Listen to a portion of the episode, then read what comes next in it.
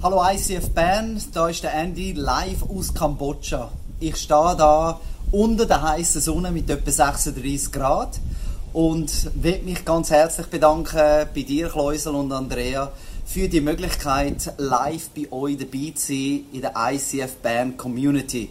Natürlich wären Zoppel und ich viel lieber live in person bei euch, würden euch umarmen, würden mit euch reden, aber jetzt sind wir alle in einer Notzustand und alle sind online. Und so will ich euch heute auch mitnehmen in das Thema, wo uns da sehr beschäftigt in Kambodscha. Message-Titel heute ist Hoffnung siegt immer. Um Hoffnung zu haben, müssen wir Gottes Perspektive haben. Und diese Perspektive, die kommt aus dem Glauben. Die Bibel sagt im Hebräer 11, der Glaube ist der tragende Grund für das, was man hofft. Im Vertrauen zeigt sich jetzt schon, was man noch nicht sieht. Und ich möchte euch gerade am Anfang von dieser Message zurücknehmen, wie das ausgesehen hat in Kambodscha. Vor 50 Jahren ist Kambodscha der Juwel von Südostasien betitelt worden. Aber auch vor 50 Jahren hat es da einen Bürgerkrieg gegeben und der hat 20 Jahre lang das Land zurückgeworfen und zerstört. Es ist ein unglaubliches Massaker angerichtet worden. Es sind bis zu drei Millionen Leute gestorben, umgebracht worden. Man hat Leute exekutiert, die intellektuell sind, die Lehrer sind, aber auch nur die, die ihren Glauben frei ausleben sind öffentlich hingerichtet worden. Und das hat das Land absolut wieder auf den Nullpunkt geworfen. Nach fast 30 Jahren jetzt ist das Land wieder sich am Erholen, sich wieder am Entwickeln. Und da sind wir jetzt im 2020, wo wir wieder eine Krise vor uns haben, wo das Land wieder zurückwirft und wo das Land wieder in die Angst versetzt und die Menschen wieder daran denken, wie ist es vorher gewesen. Und da sind wir jetzt als ICF Kambodscha mit dieser Mission, den Menschen Hoffnung zu bringen, wo sie gerade wieder am Rand sind von der Hoffnungslosigkeit. Das Land, wo vor 50 Jahren der Juwel war, mit so viel Kunst, so viel Schönheit, so viel Musik. Und jetzt äh, wieder die Angst, wie geht's da weiter?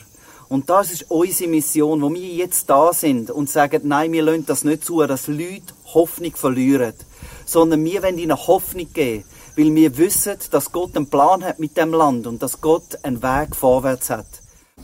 Als Jesus die vielen Menschen sah, hatte er Mitleid mit ihnen, denn sie waren erschöpft und hilflos wie Schafe, die keinen Hirten haben. Not ist groß. Not ist groß um die ganze Welt herum.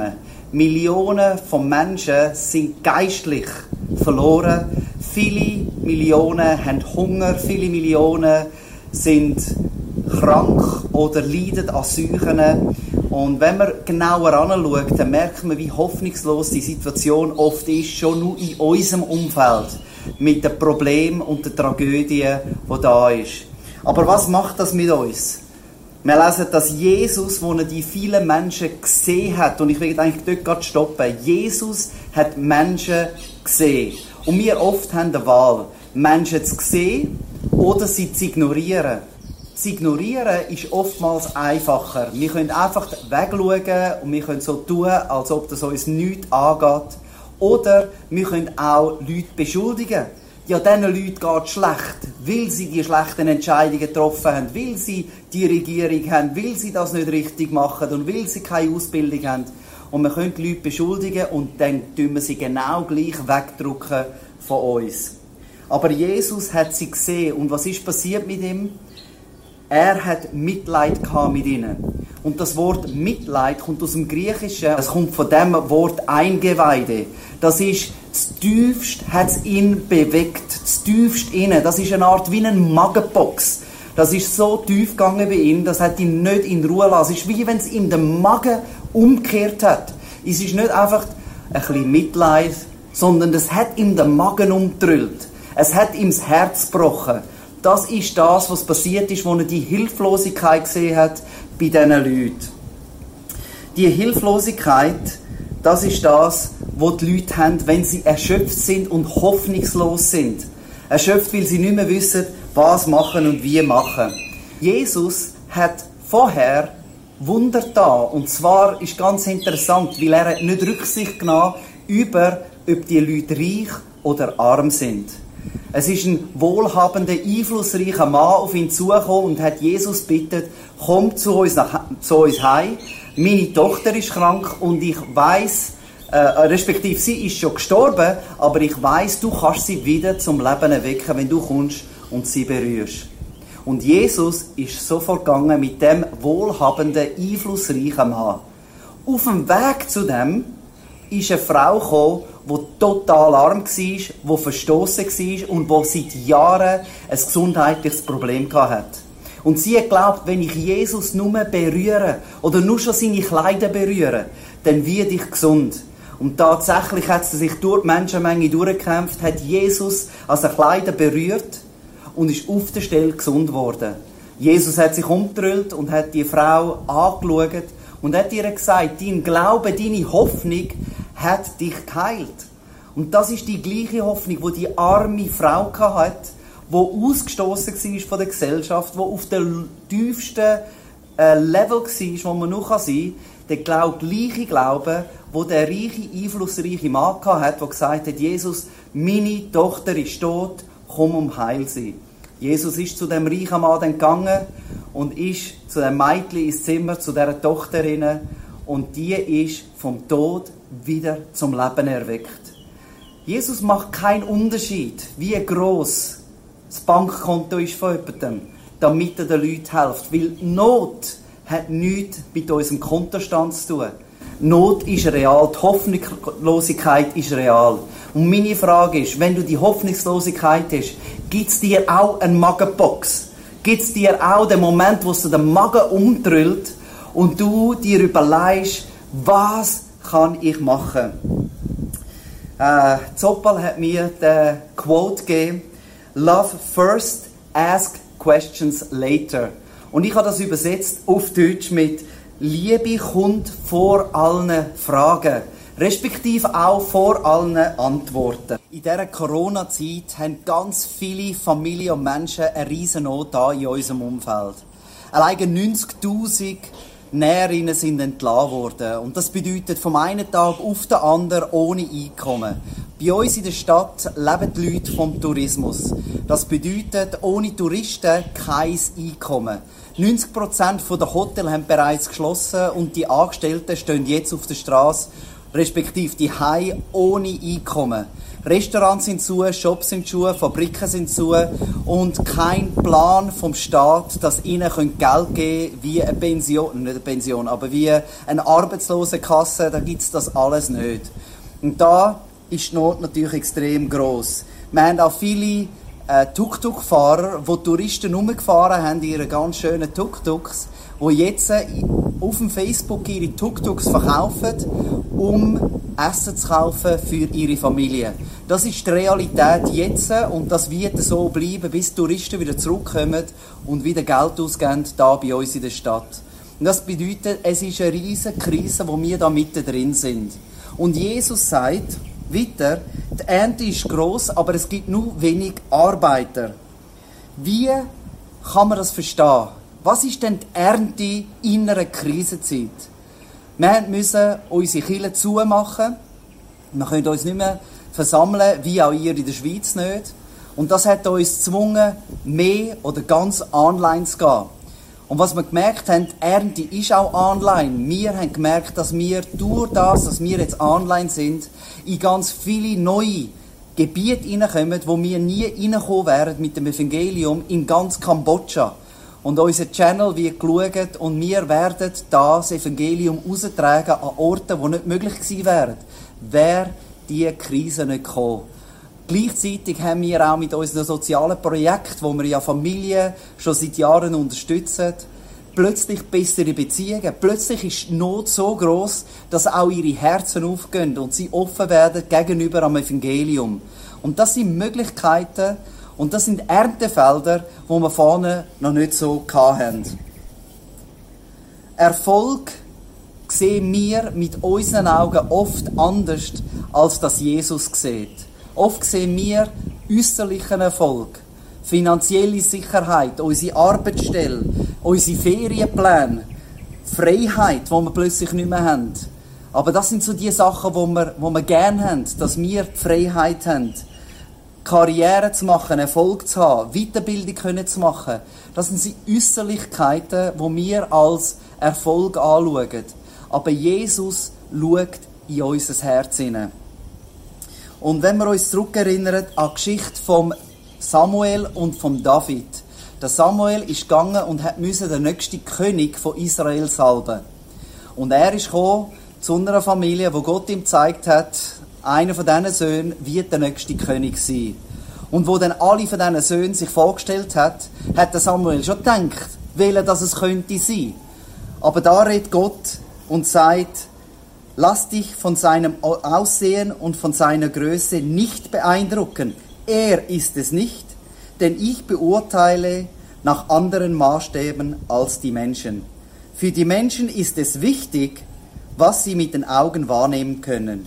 Ich dagegen schaue jedem Menschen ins Herz. Der David ist nicht einmal in dieser Aufstellung vorgekommen, wo der nächste König hätte können sein. Weil der David, der Jüngste war, ist er draußen auf dem Feld und hat den Schaf geschaut. Du merkst schon langsam, der ganze Kreislauf mit dem Schaf, mit dem Hirt, es ist unglaublich, wie Gott das als Thema macht. Der David ist der Schafhirt draussen und er ist übersehen worden. Er ist nicht bilder genug gewesen, um überhaupt da anzukommen. Ihn hat man vergessen auf dem Feld. Aber genau Gott hat ihn als nächsten König auswählen. Er ist der Auserwählte und zwar nicht wegen seiner Körpergröße, nicht wegen seiner Ausbildung, nicht wegen dem Äußerlichen, sondern wegen seinem Herz. Und so sehen wir das auch da bei uns in der Nachbarschaft. Wir haben Nachbarn, die sind nicht gebildet, die sind arm, die haben nicht große Perspektiven, die haben keine grossen Aussichten auf eine grosse Karriere. Und viele von denen sind genau so. Sie sind erschöpft und hoffnungslos wie Schaf ohne Hirt. Gott hat den David erwählt wegen seinem Herz. Und das hat er bewiesen, wo der Bär gekommen ist. Der Bär ist gekommen, wollte ein Schaf nehmen und der David ist dazwischen gegangen, weil er gewusst hat, mit Gott ist nichts unmöglich.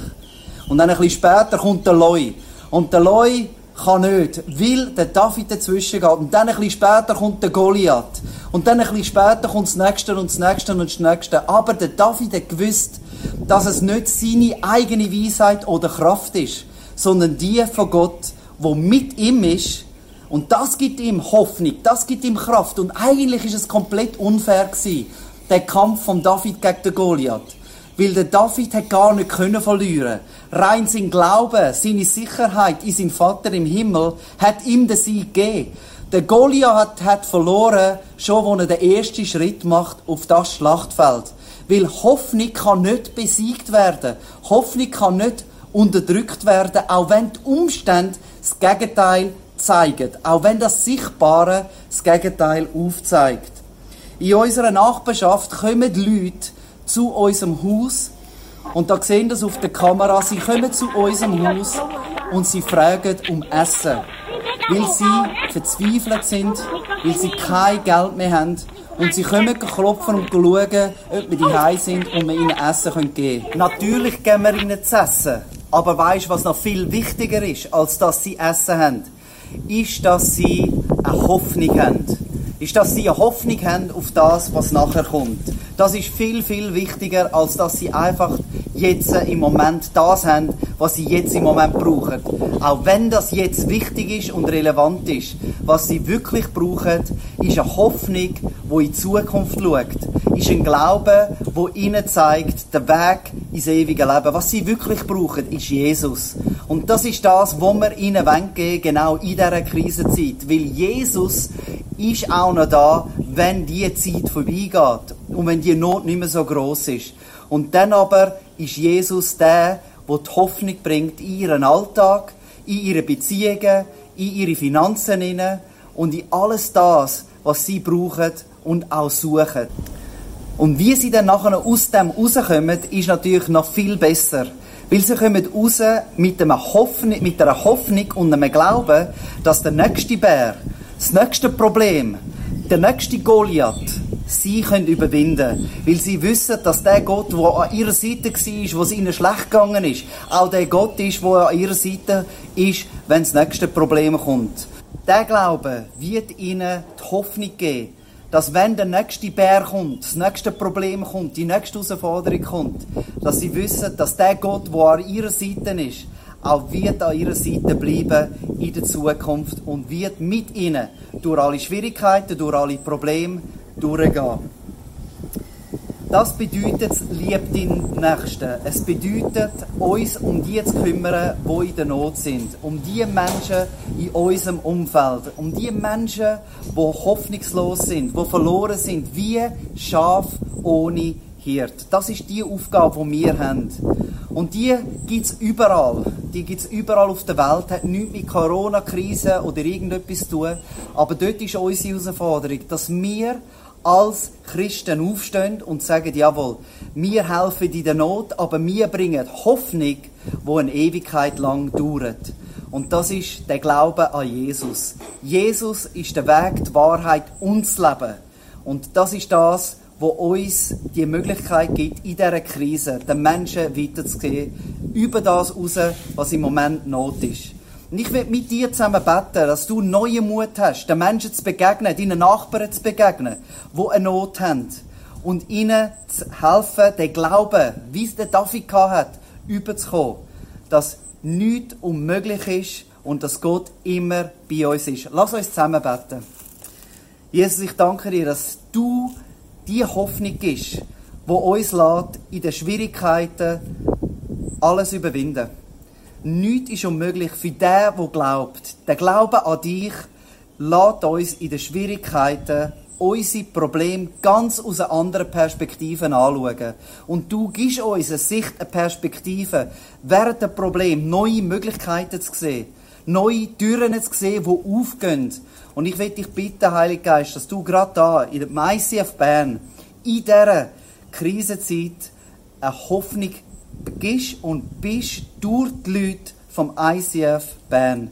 Dass, wo immer sie angehen, dass sie den Menschen können sagen, da gibt es einen Gott, der ist lebendig und der hilft. Und ich will dich bitten, Heiliger Geist, dass du uns fühlst mit dem Glauben ganz neu, mit dem Mut ganz neu, zu sehen, wer ist mein Nächster. Nicht wegzuschauen und nicht zu entschuldigen und nicht kleiner zu machen, sondern anzugehen, zu helfen und ganz konkret und praktisch da sein für andere Menschen. Amen.